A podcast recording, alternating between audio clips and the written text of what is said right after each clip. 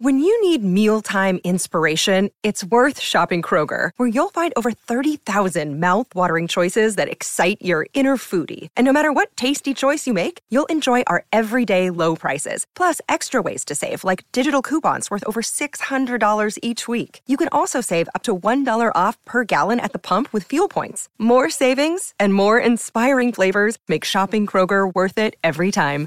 Kroger, fresh for everyone. Fuel restrictions apply. Another day is here, and you're ready for it. What to wear? Check. Breakfast, lunch, and dinner? Check. Planning for what's next and how to save for it? That's where Bank of America can help. For your financial to dos, Bank of America has experts ready to help get you closer to your goals. Get started at one of our local financial centers or 24-7 in our mobile banking app. Find a location near you at bankofamerica.com slash talk to us. What would you like the power to do? Mobile banking requires downloading the app and is only available for select devices. Message and data rates may apply. Bank of America and a member FDIC. Hola a todos, soy Víctor Abarca y estás escuchando Expreso con Víctor, el podcast diario sobre tecnología, tecnología que importa y cultura digital. Hoy tengo un podcast, un episodio mejor dicho, bastante interesante, ¿vale? Porque tenemos nombres grandes. Tenemos Apple, tenemos Microsoft, tenemos Google, tenemos Sony, tenemos Meta. Estos van a ser los protagonistas de este potente episodio de hoy que podría haber titulado algo así como el episodio sobre lo mainstream. Y es que este expreso viene cargado con el futuro de estos gigantes tecnológicos y también incluye el bombazo producido en Netflix, la actualidad gamer y el esperado regreso de la serie más optimista y luminosa de la actualidad. Y sí, te estoy, te estoy hablando de nuestro entrenador de fútbol favorito, que es Ted Lasso. Así que espero que te hayas preparado un buen café porque yo aquí tengo un expreso bien cargado.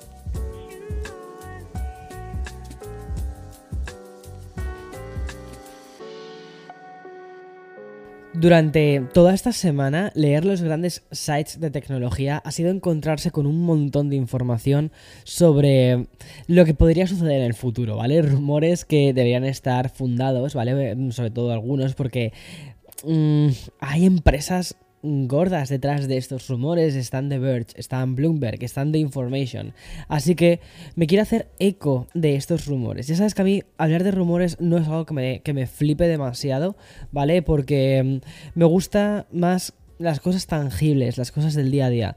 Pero cuando te digo, cuando eh, el, el, ruido viene de estas fuentes, al final creo que hay que contarlo. Así que voy a empezar este expreso de hoy con una publicación que he leído en Bloomberg. Y es que la noticia vuelve a situar a Apple en el futuro, concretamente a una serie de dispositivos inteligentes que lanzaría para el hogar. Y eso tiene muchísimo sentido, además. Y es que justo en la semana en la que la gente de Cupertino han presentado el HomePod sin mini, sin nada, o sea, el HomePod Classic, ¿vale? O sea, yo lo llamo Classic, pero no se llama Classic, es HomePod a seca, sin apellido con prestaciones muy parecidas al modelo anterior, pero reforzando todo lo relacionado con la experiencia de cómo funciona Siri, cómo funciona toda esa experiencia de casa, a través también de la inclusión de Matter. Bueno, pues en esta misma línea, Apple estaría trabajando en una nueva serie de dispositivos inteligentes para el hogar que incluirían una pantalla más pequeña o similar a lo que tenemos ahora como una especie de Google Nest Hub o el Amazon o el, el, el Amazon Echo Show, el de Alexa, ¿sabes? Es que esta información señala que a nivel de diseño, el futuro, este futuro gadget presentaría un aspecto muy similar al del iPad.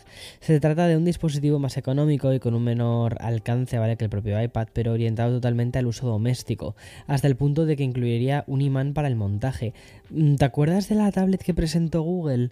El Pixel, bueno, vamos a llamarlo Pixel Tablet, pero la tablet de, de Google que mm, enseñaron en el evento, pero que todavía no sabemos nada, o sea, pero que sí que nos mostraron, por ejemplo, que tenía como un stand muy, muy, muy, muy parecido a lo que sería el Google Nest Hub, pero como si le sacases la tablet, ¿vale? Y que luego tienes ahí el altavocito. Bueno, pues parecidísimo esto.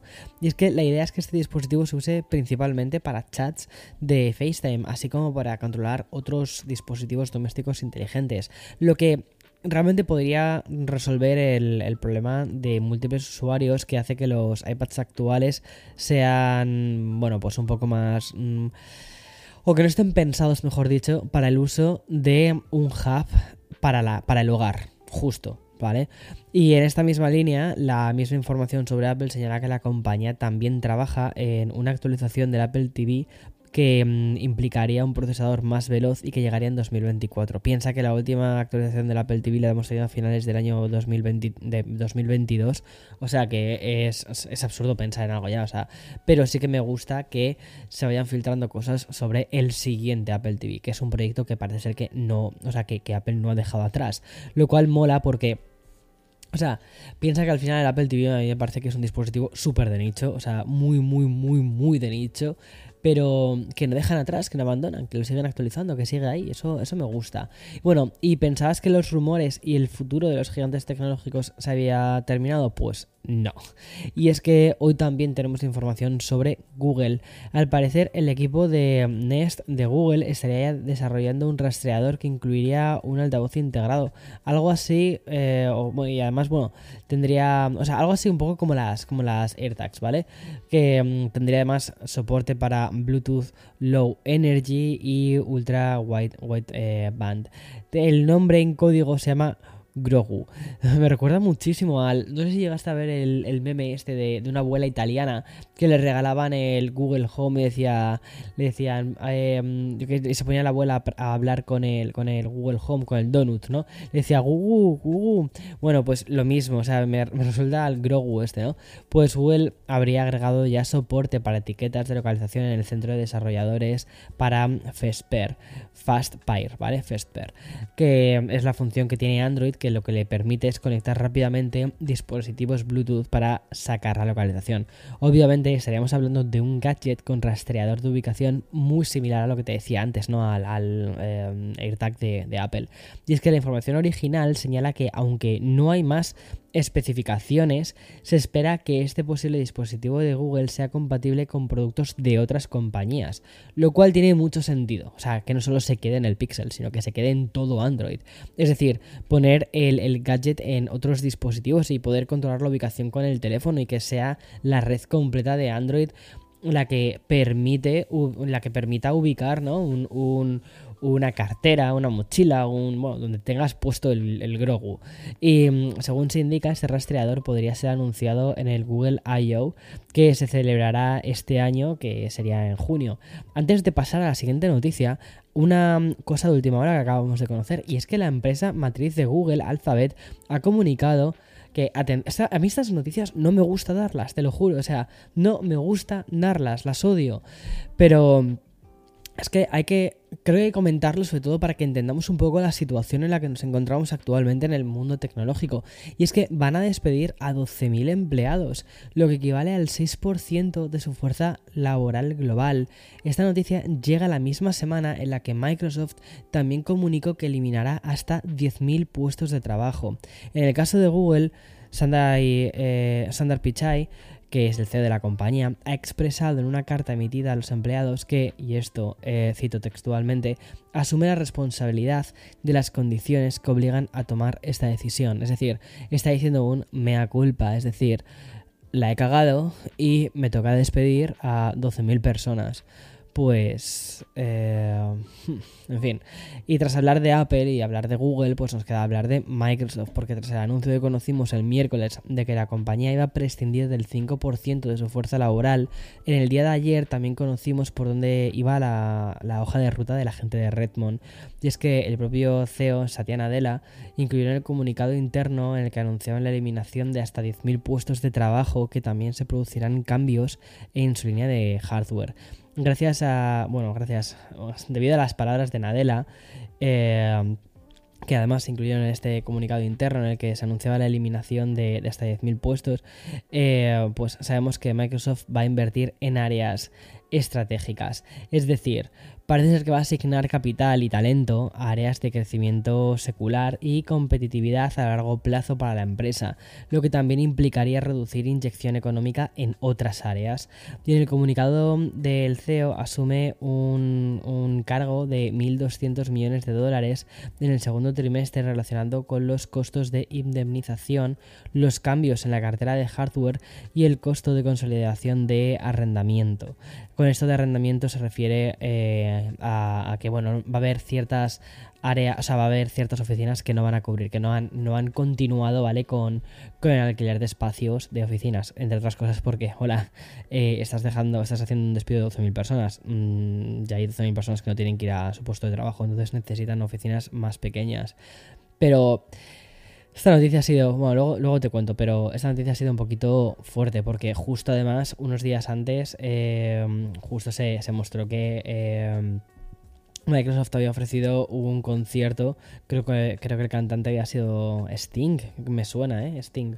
Eh, y había sido hecho pues en plan rollo en, Davos para la cúpula de, mm, eh, de, los directivos de Microsoft. Entonces es una semana un poco complicada para Microsoft y justo con esto pues tal.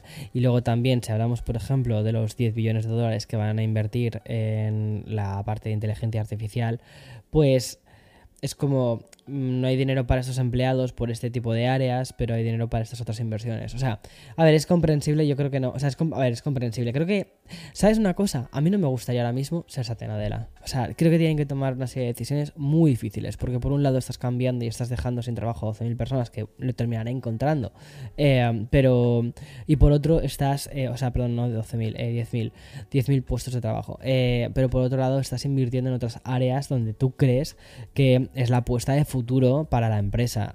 es muchísima presión, ¿eh? Eso.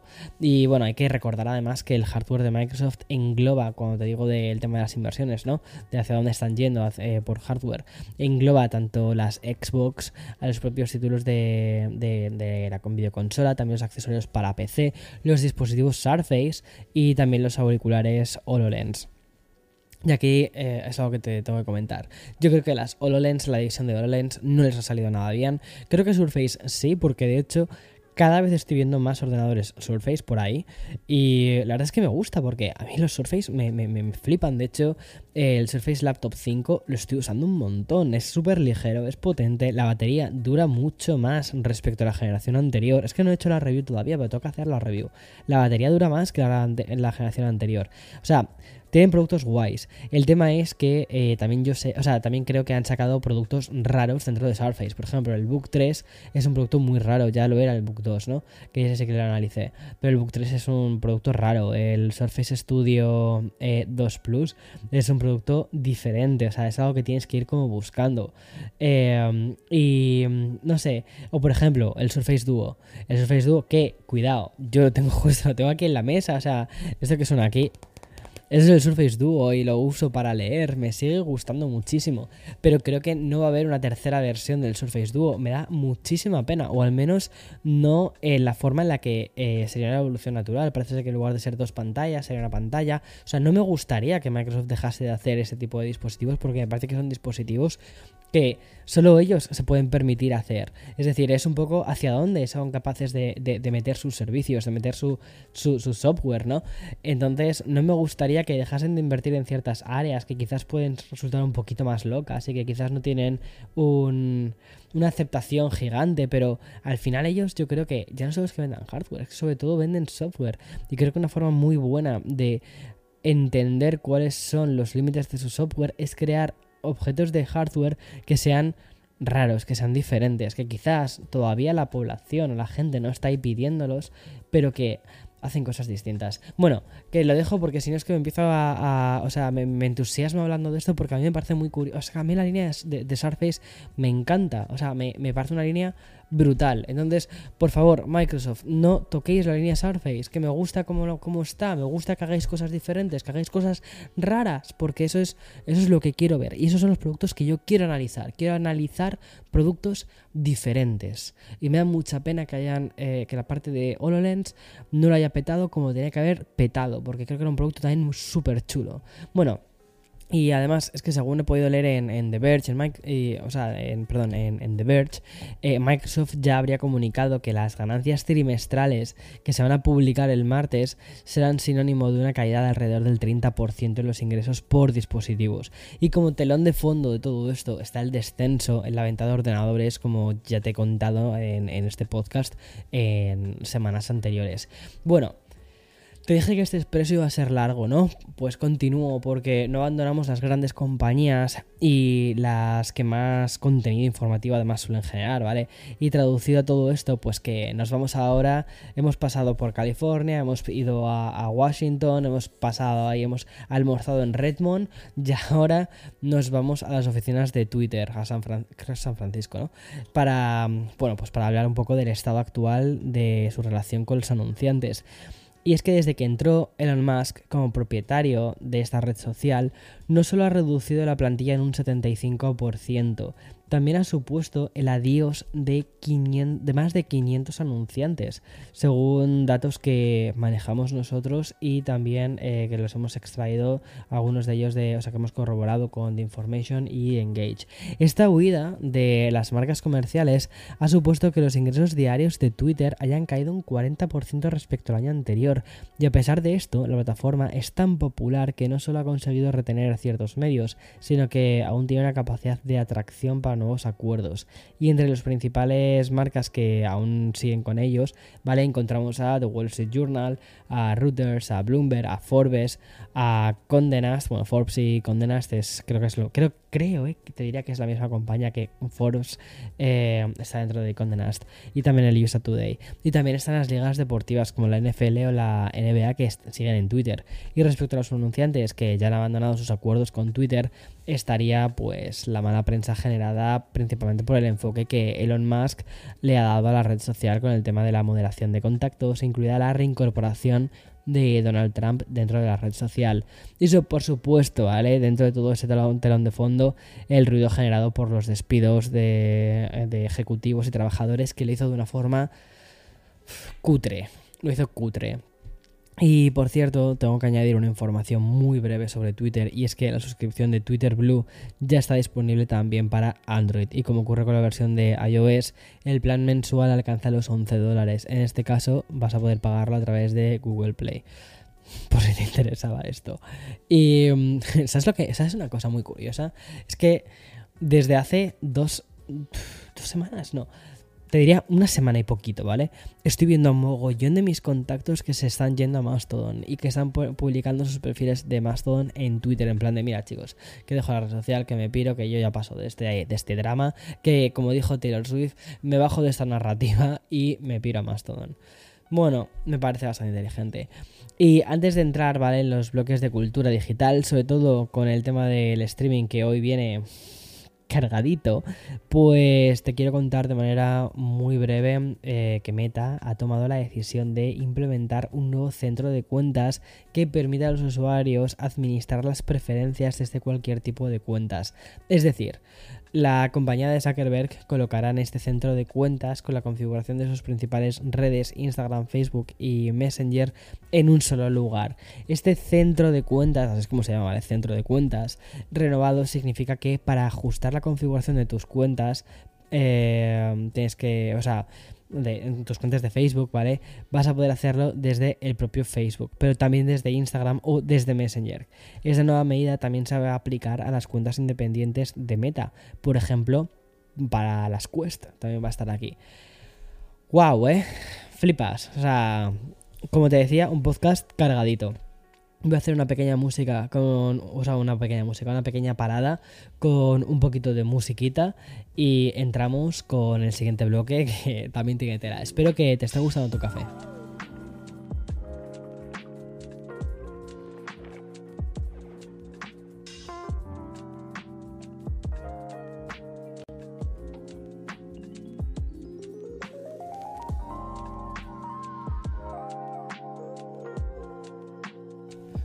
Bueno, he podido recuperar un poquito de oxígeno después de todas las noticias que te he contado. Y como te decía, vamos a pasar ahora al bloque relacionado con la industria gamer. Y lo vamos a hacer justo el día del cierre oficial de Stadia. Así que bye bye, Mr. American Pie. Y mm, aunque fue anunciado el pasado mes de septiembre, es hoy cuando Google Stadia pasa a formar parte de ese cementerio digital. Un limbo donde también hay otros proyectos fallidos del gigante tecnológico, como pueden ser Google Plus.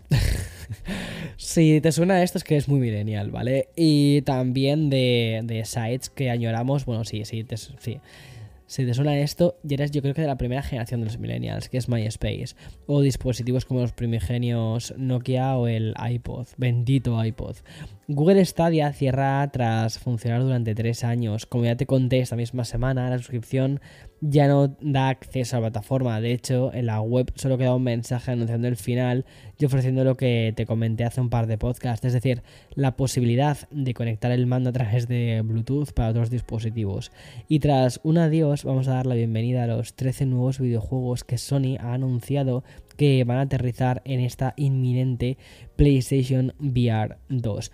Como ya sabes, el 22 de febrero es la fecha marcada por Sony para lanzar al mercado las PlayStation VR 2, pero lo que faltaba por conocer es el catálogo completo de títulos que van a estar disponibles para este nuevo dispositivo, porque además de los juegos AAA ya conocidos como Horizon, Call of the Mountain o Gran Turismo 7, gracias a una actualización en el blog oficial... Bueno, espera un segundo, antes de continuar con el podcast, me acabo de quedar alucinada ahora mismo con el Horizon Call of the Mountain, o sea...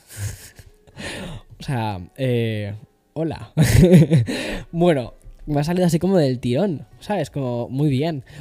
Voy a volver a leer. Horizon Call of the Mountain. y también Gran Turismo 7. Madre mía. Llevo demasiados cafés hoy. Bueno, pues debido a una gran actualización en el blog oficial de Sony, hemos conocido los últimos 13 títulos que van a dar forma a un catálogo que sumará más de, más de 30 cuando se cumpla el primer mes desde el lanzamiento. Entre los últimos anunciados están títulos como Tetris Effect Connected y Red Infinite. Red es un juego... me destrozó la cabeza. O sea, que no sé, o sea, es un juego como de, formas geométricas, de ubicarte en el espacio, de, de puzzle, de, no sé, mola mucho, ¿vale? Me acuerdo, que, me acuerdo de viciarme a este juego, pero como, como si no hubiese mañana en Vita. Pero para que te hagas una idea, tenía un cuaderno, ¿vale? Donde me apuntaba el mapa este del... del, del, del Espera, me estoy confundiendo. Es que me estoy confundiendo. Es que yo estaba hablando del Fez y esto se llama Red. Bueno, pues nada, lo que, los últimos minutos que te he dicho, olvídalos.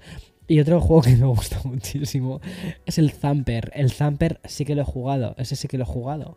No, quizás el Red no, pero el, el, el Zamper sí. El Zamper es un juego en el que tú eres como una especie de escarabajo ¿vale? Pero es un juego diabólico, o sea, me encanta. O sea, es un juego. estas, estas, cosas, son estas son luego las cosas que sacan de contexto, las ponen en Twitter y dicen que, que, no sé, pues barbaridades. En fin, el Zamper es un juego de un escarabajo en el que hay música así electrónica y en plan rollo como un, una sensación claustrofóbica casi diabólica de, de, de, de, de no sé, de ritmos, de timbales, de... Bueno, es una maravilla, ¿vale? Y en tres o sea, en, con gafas es una fantasía. Yo este lo he jugado con las gafas de las Oculus Quest y es una fantasía de juego. Bueno, pues Sony también ha confirmado que las PlayStation VR 2 van a recibir el NFL Pro Era, el shooter, el shooter multijugador Pavlov VR y el Kayak VR Mirage, Mirage, What the Bat, eh, Puzzling Places y eh, Synth Riders. O, mira, o me lo ponéis más fácil, lo voy a empezar a pronunciar en inglés como los de Rosalia, sinceramente. Y antes de entrar en el convulso bloque de streaming de hoy, vamos con un par más sobre videojuegos. Y es que Endless Dungeon llegará. Víctor, ya. Bueno, este juego, ¿vale? Va a llegar a la Xbox Series X y S, también a PlayStation 4, a PlayStation 5 y también a neveras y tostadoras. Y va a llegar el próximo 18 de mayo, así como a Steam, a Epic Games Store. Y por su parte, la versión para la Nintendo Switch tendrá que esperar un poco más porque parece ser que a las tostadoras y las neveras le llega antes que a la Nintendo Switch y mm, no hay fecha para, para la Nintendo Switch. Así que hay que recordar que este título, que está desarrollado por Amplitude Studios, estaba originalmente programado para ser lanzado en 2022, pero... Chico, pues no da la vida. Y según explican en Engage, este título es una combinación basada en, te lo estoy leyendo textualmente, ¿vale? Según viene en, su web, en escuadrones, o sea, es un juego, es una combinación basada en escuadrones de un juego de defensa de la torre y un tirador de dos palos. Los jugadores tienen la tarea de proteger al llamado robot de cristal y avanzar más en una mazmorra. Dicho así, ¿vale? Dices, ¿qué me estás contando, Víctor? Pero la verdad es que echar un ojo. O sea, de verdad es que tiene muy buena pinta este juego. Y por cierto, otra de las fechas que tengo que contarte, más que nada porque es que es un. Mm, o sea, cuando sale un juego de esos es que se, se, para el mundo, pues parece ser que se va a parar un poquito más tarde. Y es que la última temporada de la franquicia de Call of Duty viene con retraso, así que se retrasa el parón del mundo. La nueva temporada ha fijado su nueva fecha de lanzamiento al 15 de febrero, en lugar de la fecha prevista anteriormente que era el 1 de febrero. Este nuevo parche traerá actualizaciones importantes tanto para Warzone 2.0 como para Call of Duty Modern Warfare 2. Y según la cuenta de Twitter de la franquicia, la actualización va a incluir un mapa nuevo, mucho más pequeño, ¿vale? Para Warzone 2.0 así como partidas clasificatorias multijugador, nuevos mapas multijugador, nuevos modos y también nuevos, nuevas armas. Y mm, bueno, pues ok, gracias. Y ahora sí, ¿vale? Uf, vamos a mm, abrir el melón, porque esto sí que es muy fuerte. Porque las últimas 24 horas de Netflix Madre mía, ¿qué te cuento? En primer lugar, porque el día de ayer era la fecha fijada para publicar un informe financiero que se aventuraba bastante negativo para la compañía. Sin embargo, la compañía de streaming ha salvado salvar los muebles muy bien. Así que Netflix informó ayer que 7,6 millones de nuevos suscriptores se habían suscrito en el cuarto trimestre del 2022. Hablo a nivel global, ¿vale? Y mm, esta cifra supera las expectativas de los analistas, aunque representa una ligera disminución de los más de 8 millones de suscriptores que se dieron de alta en Netflix en el mismo periodo del año pasado. Pero es que ya no queda nadie más porque se dé de alta en Netflix. Solo ya faltan las palomas o las ratas de Nueva York que se den de alta en Netflix, porque el servicio cuenta en la actualidad con 223 millones de usuarios. Y a ver, seamos sinceros, entre todos los que compartimos cuentas, pues yo creo que cabe más o menos eso casi en global, los 7 billones de, personas que vivimos en este mundo. Ah, no, claro, de compartir cuentas se acaba, porque como si fuese esto una de sus propias series, el día venía con un giro de, de guion, porque tras fundar la empresa como una empresa de, alquiler de DVDs y pasar 25 años al frente de esta, el cofundador, Red Hastings, ha dejado de ser el CEO de Netflix, ha dicho hasta luego. En su lugar va a entrar el exdirector de operaciones de la compañía que se llama Greg Peters. Y como pasaba hasta ahora, pues Netflix va a contar con dos CEOs. El otro es el más popular, Ted Sarandos. Y estas dos personas serán las encargadas de poner en marcha el polémico plan que ya ha sido anunciado de manera oficial, ya ya está, abierto el, melón. Y es que Netflix va a cobrar un extra a aquellas cuentas que sean compartidas entre personas que no vivan en el mismo hogar. La nueva política de uso compartido de contraseñas comenzará a desplegarse en este primer trimestre, creo que va a ser en marzo. Y desde Netflix no dudan de que esta medida va a provocar, me, hace muchísima gracia, ¿vale? Porque ellos mismos lo han llamado, se llama reacción de cancelación. o sea, es que todo es como reacción de cancelación. Yo creo que eso sería hashtag.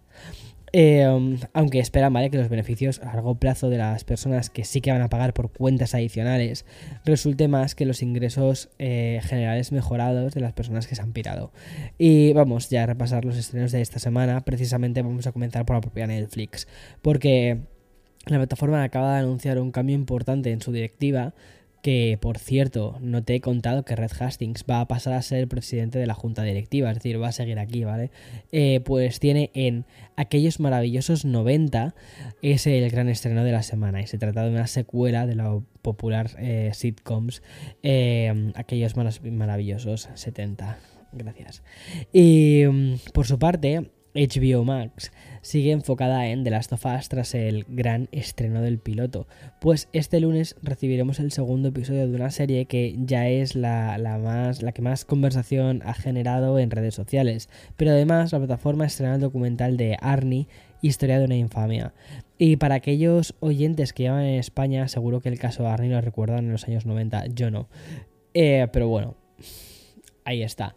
Y semana muy potente en Disney Plus con dos estrenos de altura.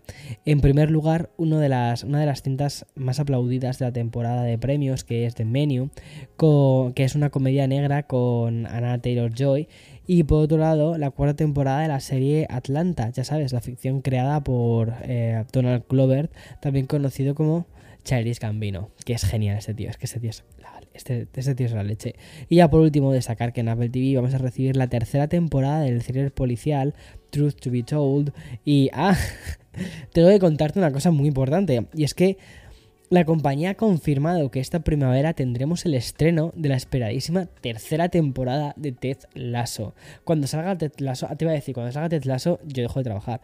No, no, no, no, no puedo, no puedo, no puedo, no puedo. Te digo por qué. Porque creo que sacan un capítulo cada semana. Eso no me mola. Eso no me mola. Que saquen un capítulo cada semana. Es como, no. Es como un dealer. ¿Sabes? Es como si fuera el dealer y te dijera, no, ahora un poquito, no, ahora otro poquito, no. Quiero todo quiero todo, quiero llevarme la cesta de la compra llena. Gracias. me encantaría ver Ted Lasso en plan de una, una sentada, pero parece ser que no me van a dejar. Entonces, eh, bueno, pero empezaremos a verlo poquito a poquito en primavera, lo cual mola porque está mucho más cerca de lo que yo pensaba. Y mm, ya está. Wow, hemos sobrevivido a un podcast de expreso de media hora. Si esto no es un café con Víctor, a mí que me digan, que me digan algo. Chao.